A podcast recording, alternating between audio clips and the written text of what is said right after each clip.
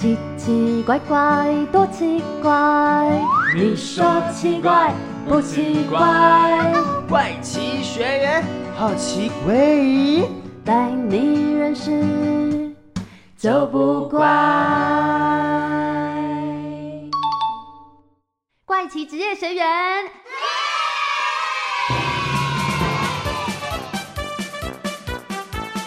同学们大家好。欢迎来到怪奇职业学员，我是少平导师。Hello，我是班长卡尔。嘿，我是资讯股长俊孝。嗨，我是康乐股长柚子。啊啊，有有有蟑螂！来看我用肥皂水来淹没它。哇，老师，你怎么知道这个方法？像我都直接用拖鞋打爆它哎。哎呀，金泰哥，感觉细菌也会一起喷出来啊！大家不用担心啦，今天我邀请到蟑螂养殖大师来给大家上课，等等也可以问他如何消灭家中的小强哦。赞赞，我超想知道的。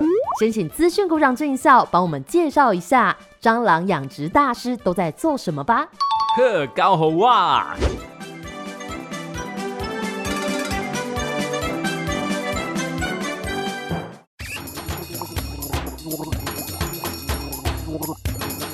怪奇小百科。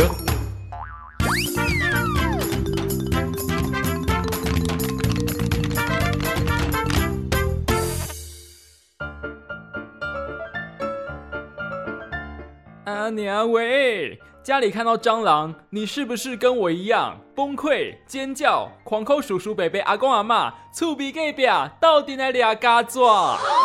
人们大多都很怕虫，尤其家里遇到虫虫危机，更是让人日夜煎熬，困不起。但是有人却专门以养蟑螂为生，嗯，这又是为什么呢？原来虫的繁殖力惊人，而且富含各种蛋白质、矿物质，是许多宠物的首选天菜。不过可别以为蟑螂只是饲料而已哦，其实平常用的香水、面膜等时尚商品、保养品。里面都可能藏有蟑螂的萃取物，而且重点来喽，未来人们吃虫吃蟑螂可能会变成日常哎，因为人口快速成长，养猪养牛会造成大量的碳排放，导致温室效应越来越严重，吃虫反而成为最绿能环保的生活方式，所以很多国家也出现各种虫虫美食，和零嘴，甚至有人说呢，吃起来有鲜虾的味道哎。咦，你要不要试一下？打开嘴啊，我喂你。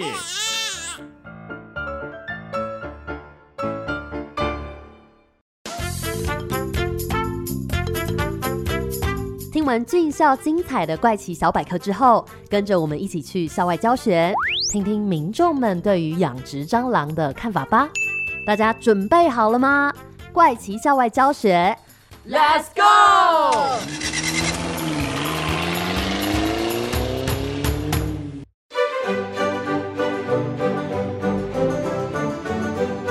今天我们来到双联菜市场。双联菜市场又名双联市集，是捷运红线的双联站二号出口到锦西街的带状公园旁边，台北文昌宫前面的传统市场。这里也是台北市少数仍然保有传统样貌的露天早市，因为它的在地特色与充满庶民风格，而受到日本观光客的欢迎哦。在这个台北少数的传统市集当中，汇集了台北最淳朴的人们。这些摊商、民众对于蟑螂以及养殖蟑螂会有怎么样的看法呢？赶快一起来听听看吧！大家好，我是康乐股长柚子，今天我又要来问看看大家的想法喽。首先，你知道有养殖蟑螂这个工作吗？有点怪。他养蟑螂干嘛？那遐空啊，哎头壳歹，放晒命，把垃圾规个，哎呦，因为看到这家装走入去，那敢敢安尼死，会觉得有点恶心，有点可怕吧？这有这种职业吗？看来民众对养殖蟑螂的第一印象都是很怪、很可怕。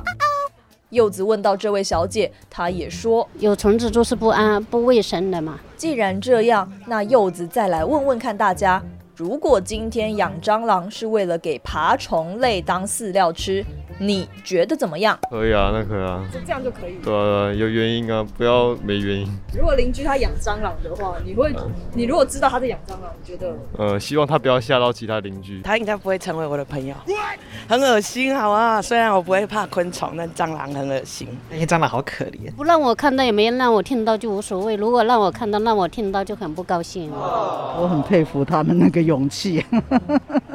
呃，因为有很多养蟑螂，它是拿来当饵啊，所以可以可以喂很多鱼啊，或是去钓鱼用的啊，这个也是可以接受的。听起来有些人可以接受，但大部分的民众还是蛮排斥的。不过，这位弟弟告诉我，他就曾经养过需要吃蟑螂的宠物，还有喂过它们呢。那弟弟，你都是怎么喂的啊？就用一个夹子把它夹起来，然后放到地板上，最后蛇让它自己去咬。哇，弟弟，姐姐我也很佩服你的勇气耶。那么最后，大家对养殖蟑螂的工作有什么好奇的吗？薪水很高吗？那蟑螂吃什么？会不会跑出去啊？好的，以上就是今天的怪奇校外教学。听完大家的想法，我虽然也觉得养殖蟑螂有一点点恐怖，但还是很好奇他们真正的工作长怎么样哦。所以就赶快跟我一起回学校，认识今天上课的老师喽。今天的客座讲师是新北市泰山区荣二哥养殖场的老板白龙哥，本名谢伟燕，有“蟑之王”的称号。他用八年成为台湾最大的蟑螂供应商，包括台北市立动物园、水族馆和各大宠物店都是他的固定客户哦。还有从海外如雪片般飞来的订单，包含香港、菲律宾、印尼等地。每年平均收入超过三百万的白龙哥，更因为蟑螂的优良品质红遍海内外。不止二十四小时严格管控养殖场的湿度、温度、光线，饲料呢更是讲究。他养的蟑螂不是笨色甲、笨色多内，而是用豆渣、麦片、芝麻和花生粉精心调制的满汉全席，甚至还培养出全身金黄透亮的黄金蟑螂。一只要价新台币五千块呢。最近白龙哥更尝试让养殖场的蟑螂跨界到生物科技、产学合作等领域，希望呢应用在未来人们的日常，一起透过小强来发现背后打不死的秘密。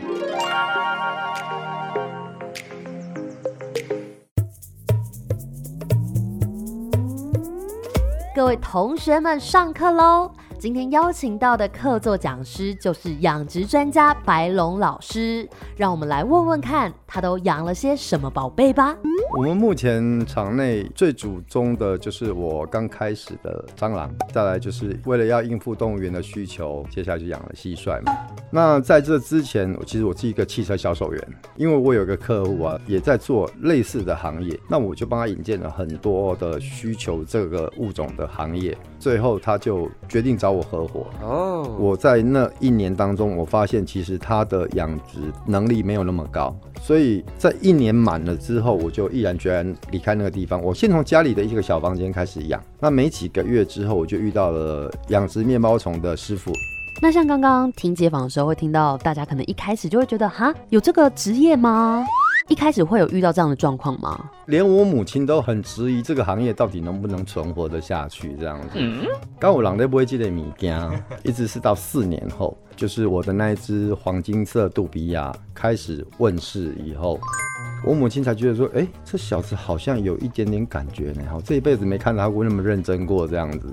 后来是因为大家都跟风着，一定会跟风，但是由于市面上只有我有，而且当下我库存量其实是非常多的，对，但是我们就是少量发表。一开始买回去，他们绝对是要动脑筋自己繁殖，因为从一只五毛钱的东西变成一只十块钱的东西，而且是刚出生哦，不是成体哦，随随便便一个月都可以生产二三十万只啊。尤其它在繁殖期的时候，我们所谓的繁殖期是用人工控制，比如它刚出生的时候，我们会可能每两天收一次小宝宝，以确保它在同一个月内都成为性成熟，然后接着在同一个时段内大量生产、大量死亡。那你就可以再往回推，就是即将快大量死亡的那个时候，就先把它冷冻起来，或者是说拿去打成泥，加入到昆虫的饲料当中，不要等它真的老死了，因为大量老死也会产生细菌，所以它们在野外的生存时间大概在一年半左右，在养殖室里面大概只有八个月，生完就差不多走了。说到这个，我爸是有养过蟑螂哎、嗯但他是养小的蟑螂，嗯然后是喂它吃米。其实吃米的话，可能如果说要作为宠物的营养载体是太低了哦尤其是家里的是精致米。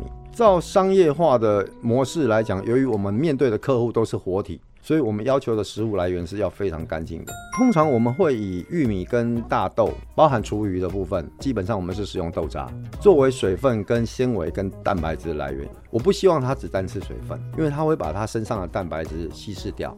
我要的是它的蛋白质结构是非常紧密的。那不同的品种蟑螂，它的紧密度也不同。哦，对，有的蛋白质你摸在手上几乎就像粘胶一样的粘，那有的是像果冻状，就是触感都不同，是不同。食物只要不太吃的时候，两种情形：一，它已经病了；二，可能底部已经有一些尸体了。如果说已经在养殖室里面闻到有腐臭味的时候，你不用观察了。那一间的几乎可以马上全部销毁。哦，那个几乎是有传染病的产生，才会在这么短的时间内持续的死，持续的死。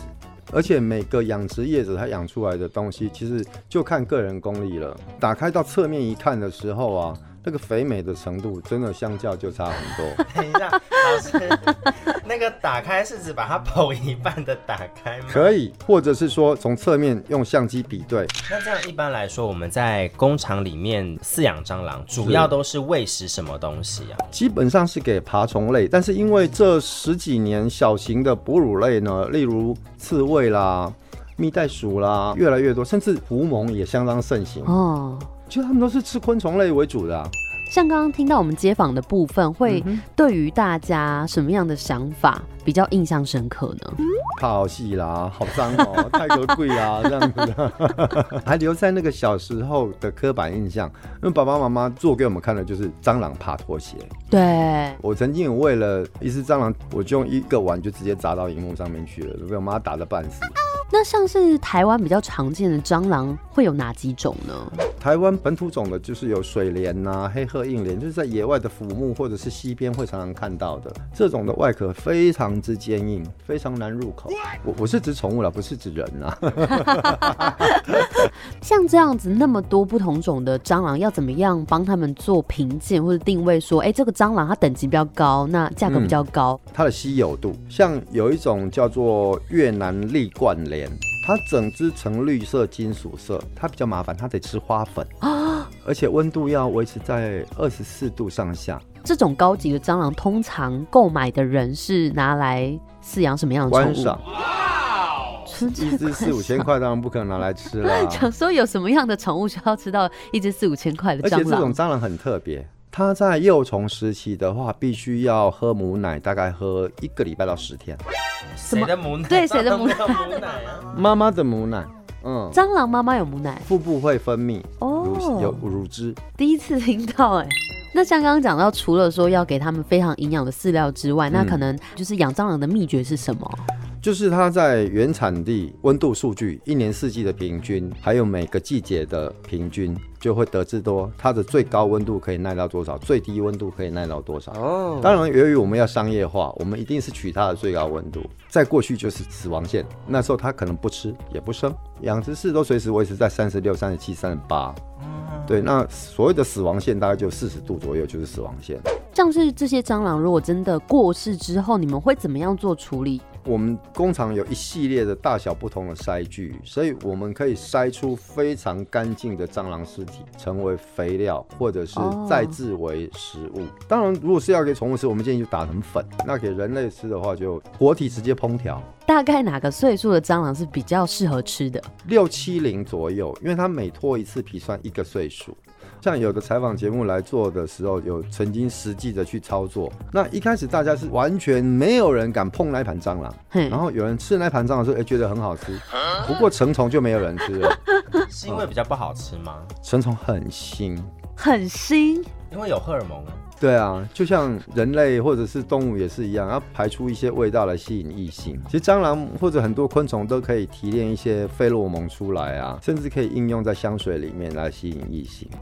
目前我有遇到一个中医师，他拿来尝试着萃取做面膜，就像瓜牛那个黏膜有没有？嗯嗯最近很流行啊，黏膜的那个面膜啊。对，其实很多像冬虫夏草这种，我们把蟑螂入药。在中医的医学上是有听闻过的吗？刚好我们家母系社会跟父系社会两边都是中医出身的哦。对，很小就看过百草盒上面里面就有一个是叫地鳖，那个其实就是蟑螂哦。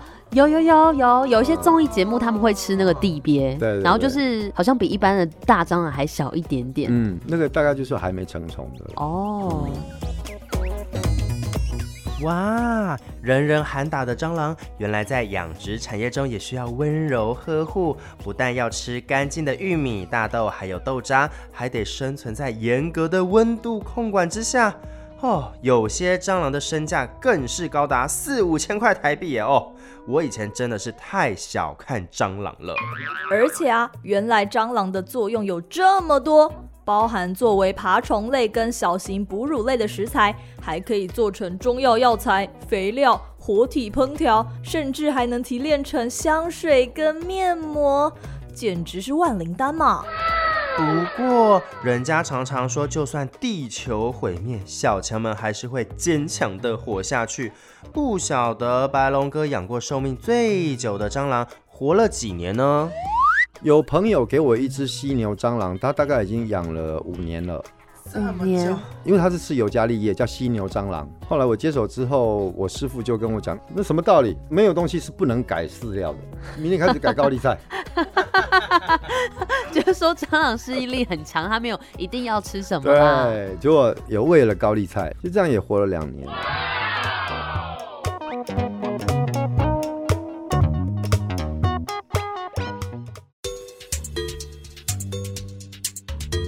请问老师，那是不是所有的蟑螂它都有翅膀呢？应该说，有些蟑螂是有翅膀，有些蟑螂没有翅膀。那有翅膀的蟑螂几乎是以公的居多，因为它们借由拍动翅膀的情形下，它可以飞到更远去求偶。哦，对，然后也可以把身上的费洛蒙散出来。我也看过一些比较奇特的啦，就是公的蟑螂会进行假交配，公的跟公的互相交配的情况下，然后看谁比较强，扯断对方的生殖器。哦，好坏！我我一直无法去理解这是什么样的行为，一直到我有显微镜的那一天，我就把两边屁股全部剪断，另外一边的剩伤口，另外一边的有两副生殖器。所以两副生殖器可以同时交配吗？跟两只可以可以交配。单纯我在杜比亚身上发现的，其他的我不晓得会有没有这个情形。所以蟑螂身体蛮奥妙的，蛮奥妙的，甚至有的是可以孤雌生殖，雌性的雌，它不需透过交配，它也可以怀孕生宝宝。所以真的是打不死的蟑螂，它就算只有一只，也可以生出宝宝来喽。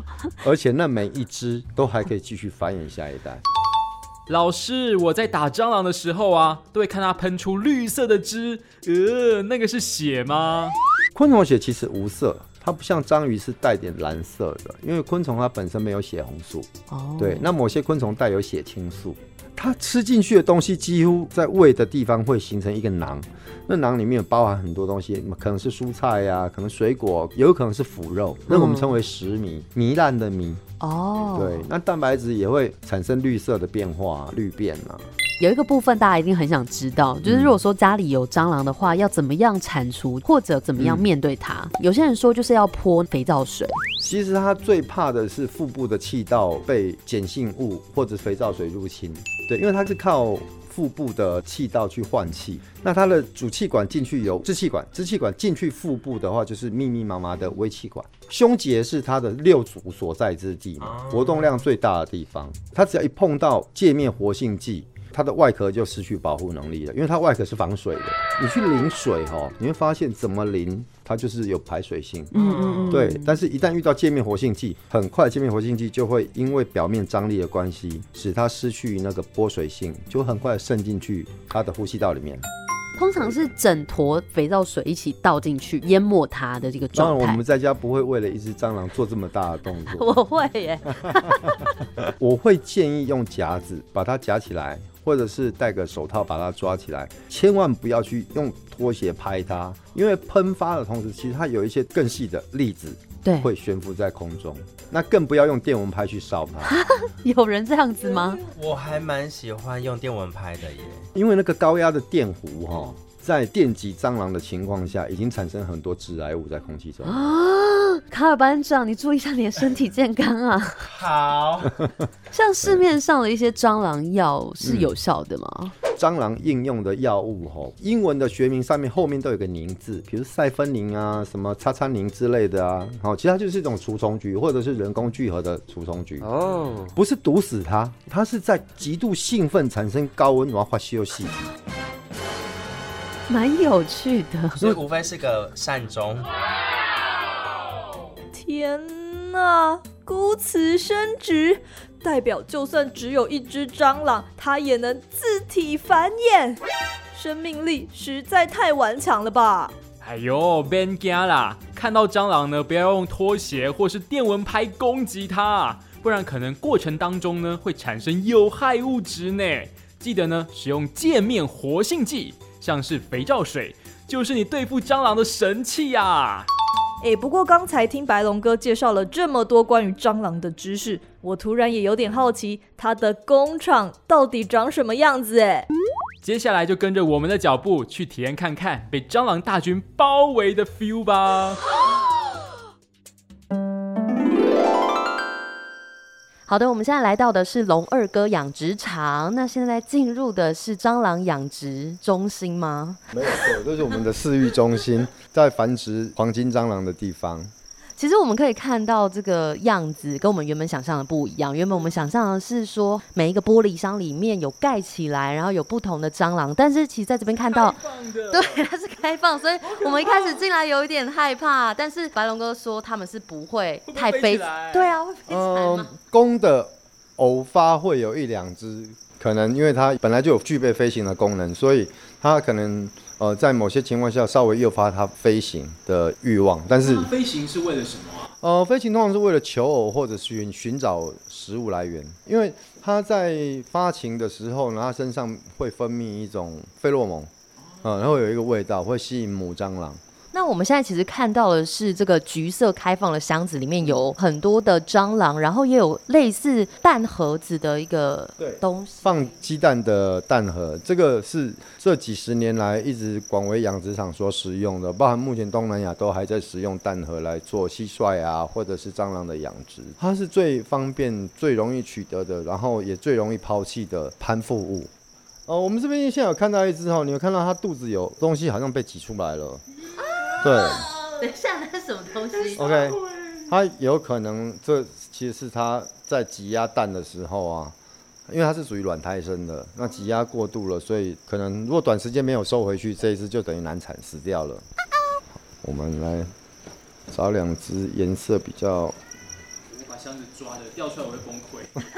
哦，这个这个有没有整整只蟑螂掉出来过啊？啊有有有有有整有整箱打翻过。怎么办？啊，这个行动缓慢，这个打翻我们倒比较没有那么担心。对，像楼上还有樱桃红章，那个一打翻就不得了了，那个打翻可能就完全无法收拾的状态。你看哦，像这两只的色系，它的颜色差异就很大，有没有？黄色的，越来一只比较暗一点。对对对对，就就带有一些黑色的斑。因为目前来讲，我还在把它更往进阶的方向去走，就是希望它连色素都没有。连色素都没有的状态会怎么样？它的外壳会更软，会更失去保护力，但是它对于宠物肠胃道的消化系统的干扰就会降到很低。就是让那个宠物们吃下去更好消对化。对对对对对，我们现在踩着沉重的步伐，哎、这边的温度比较高哎、对啊对啊对啊，因为红章它的周期会比较短一点，所以我们会再加高它的温度，让它在生产的速度再快一点，会维持大概在三十八左右。哇哦！我刚刚一讲话，他们就有点缩进去。没有错，它能够感应到声波，还有空气的震波。好，例如说我可能稍微吹个气，它就听到它对大量移动的声音，很敏感，就有点比较像那个家里的小蟑螂一样。像如果说你把麦克风轻轻的往这里靠近的话，它可能就会有交给你了，等一下。等一下，我被吓到了。哇！离开让人头皮发麻的蟑螂养殖场后，让我们继续回到教室，听白龙哥说那些关于小强的冷知识吧。有人说呢，在家里看到一只蟑螂，嗯可能在某一个部分就有蟑螂窝，是真的吗？如果你在家看到一只蟑螂的话，你们家应该在咔咔角很多阴暗处已经大概有几百只了。哦，他们躲在哪里？家具的缝隙中，或者是排水管的阴暗处，一些脸盆啊置放太久了，它就直接躲在脸盆底下。它喜欢潮湿跟阴暗。哦，对，尤其是像我们现在的系统家具，有没有？嗯琉璃台下面是最棒的温床。那要防止这些虫虫的入侵的话，我会建议用水淹式的杀虫剂。水淹式的杀虫它效果最好。蒸水淹之前有一个很大的要点，就是说轻钢架上面的气栓盖板你要把它打开，要不然那个地方是很难达到的。然后每个房间都要打开，最好呢每个房间门口都摆一台风扇，或者是像我们装潢会有一个总电源的维修孔，维修孔你把它打开。夹层是最容易造成蟑螂繁衍的地方，你最好把灯开着，因为它在于兴奋的状态下，它本来是避光，会变成趋光。因为我们养这一行的东西，一定会遇到隔壁呀、可能有使用杀虫剂之类的。嗯对对，所以我们就要迅速的去做这个排解的动作。我们会用高含量的臭氧，对嗯嗯嗯还有紫外线灯。紫外线是破坏除虫菊最快速的方式。所以我是不是怀疑说，蟑螂它自己也有一个求生的本能，是要去靠近这个紫外线？靠近这个紫外线去破坏它身上的这个东西。对，有时候政府好像每隔一段时间会在一些街道进行嗯杀蟑螂。其实它那个就是水淹的东西。哦，对，它用蒸散式的方式，这个东西其实在下水道它是维持不久的，很快会被其他生物分解掉。我们在路上会看到很多蟑螂，就是尸体会有，但是其实有很大部分都是苟延残喘的在移动。其实这些苟延残喘的，有百分之三十以上的几率会复活。啊？为什么？可是它的脚都已经瘸了，它会换脚吗？了而已。哦，在他的有生之年当中，只要不是触须断掉的话，脚瘸了其实并不危险。可能阳光照一照啊，然后哎，除虫菊没了，嗯，拍拍肩膀，很潇洒的就回去下水道继续生活这样子。呃，可是下一次再遇到同样的除虫菊的时候，很不好意思，它的抵抗力就变强了。那刚刚老师有讲到，就是说，除非剪掉它的触须，它才可能会有问题。那是什么意思？触须断掉，因为它两个触须是直通它的脑部，它那个触须一旦断掉，就很容易受到感染。有时候你看有人玩那个遥控蟑螂啊，对，就是在它触须上面做电极，电左边它就跑左边，你电右边它就跑右边这样子。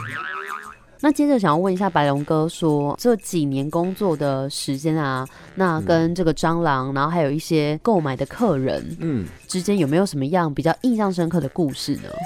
有一年我金色杜比亚刚发表那个时候，其实真的卖得很好，大概那么一汤匙刚出生的宝宝的量啊，卖两千多块。哇，其实那个一汤匙也不过才几百只而已吧。嗯嗯米粒大小小的刚出生的啊，那时候我们盘点过，一整场就只有宝宝而已哦，就大概可以价值一台法拉利了。我工厂里面还有一个小帮手，就在那个当下，我们在收成果的时候，其实每天都很辛苦。他晚上大概三四点下课，他晚上还有时候都陪我战斗到两三点，真的是我们有建立起革命情感了啊！那个时候我们刚发行金色杜比亚的时候，我就说：“哎、小董，小董，走了，咱们明天去看重机，啊一人看一台。”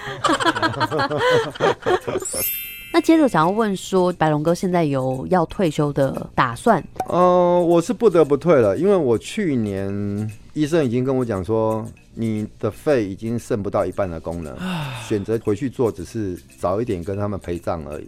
那你现在停下来也复原不了，但是至少你可以在这个状况下维持一个很久的频段这样子。早期是因为血氧面包虫的时候，我对于面包虫的粪便感染，那再加上咳嗽的过程当中，有时候越咳越用力。其实我从小气管就不太好，那再加上我有抽烟，嗯嗯，对，那由于有抽烟的缘故呢，我又没有戴吸烟专用的口罩，有时候在里面烟瘾犯了，我们把口罩摘掉，就直接在蟑螂室里面吸烟。嗯嗯，我一桶大概五千只，把两百桶上大概几万只，好多个零，感觉上哦，好，对，以他们的嗅觉的反应时间大概三十秒，就可以从十公分的高度全部聚集在餐盘上。那全部从底部上来的那一刹那，整间都是细微的颗粒，像下雪一样，完全沉降不下来的粉尘，非常恐怖。所以其实养蟑螂也是要看自己的身体状况适不适合。天生的，如果你是会持续过敏的人，就最好不要碰。那我是争一口气硬干而已，所以我到养殖的末期，已经严重到就是车上得要放扩张剂，家里要放扩张剂，工厂的一二楼都要摆一管。对于感冒抵抗力也非常差，稍微感冒第二天就变成急性肺炎。我现在的右肺叶其实是被不明的细菌吃掉一大块，大概小笼包的容积这么大。嗯嗯。那身边的亲朋好友对于你做这个职业有什么样的想法呢？啊。那个有什么出息啊？到底在搞什么啊？从小就看他搞一些狗屁倒灶的东西，能喂饱自己吗？都是一些问号。当这些问号在我心里面也产生过，但是真的没有回头路，你只能继续走下去，再等待下一个路口。就像在这几年，我遇见了产官学合作、产官合作，让我知道说这个东西其实还有另外一些面向可以去发展。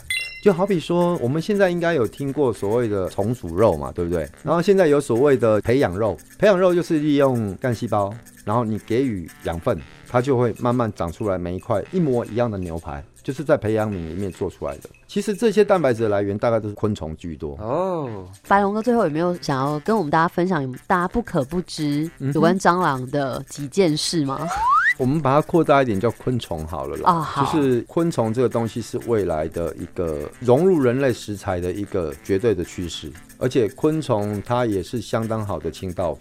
如果你想要预防家里面的蟑螂的话，唯有把所有能吃的东西，该收冰箱的收冰箱，该收到储藏库，而且是要密封式的储藏室。你的储藏室一定要类似冰箱然后密封条，然后请扫地，请把脚皮扫干净，要不然它连脚皮都能吃饱。最后有没有真的想要加入这个行列的新人，会有什么样的建议？嗯，也有人叫我蟑螂之神呐。那其实我觉得，我都跟他们讲说，没有神，只有不要命的人。你肯花心血，你肯花时间，每一道墙绝对都能撞破。嗯，但是人有所谓的极限，就是生命。不要为了太无意义的牛角尖去把生命浪费在上面。这次又是因为爱情的关系，所以我决定放弃这个行业。爱真伟大。对，没错。最后的结论。我是从爱情开始的，也是从爱情结束这个行业的。哇，今天课程让我了解到，原来虫虫不只是危机，更可以是一线生机。不管是做成肥料、活体烹调，或是呢提炼成香水面膜，都是蟑螂不为人知的一面啊。不过，养殖蟑螂除了要有不怕虫的决心，还要细心观察蟑螂身体的变化，严格控制蟑螂饮食、居住温度等等，更要照顾自己的健康，并且面对外界质疑的眼光，真的是非常不容易呢。今天白龙老师也告诉我们许多面对蟑螂的小 pebble，不过我觉得最重要的还是要将食物密封保存好，平时的清洁工作做好，这样蟑螂就不会找上你啦。呃，这包洋芋片是谁的？啊好，少平老师。抱歉抱歉，刚刚吃的忘记收了啦，我等一下就把它密封起来，以防小强光临。没关系，没关系，老师我可以吃，我也要吃，我也要吃，我想要，我要，我要。哎，下课才开始吃东西哦。好啦，为了让你们可以赶快去福利社买东西吃，怪奇职业学员，我们下课喽。Thank you.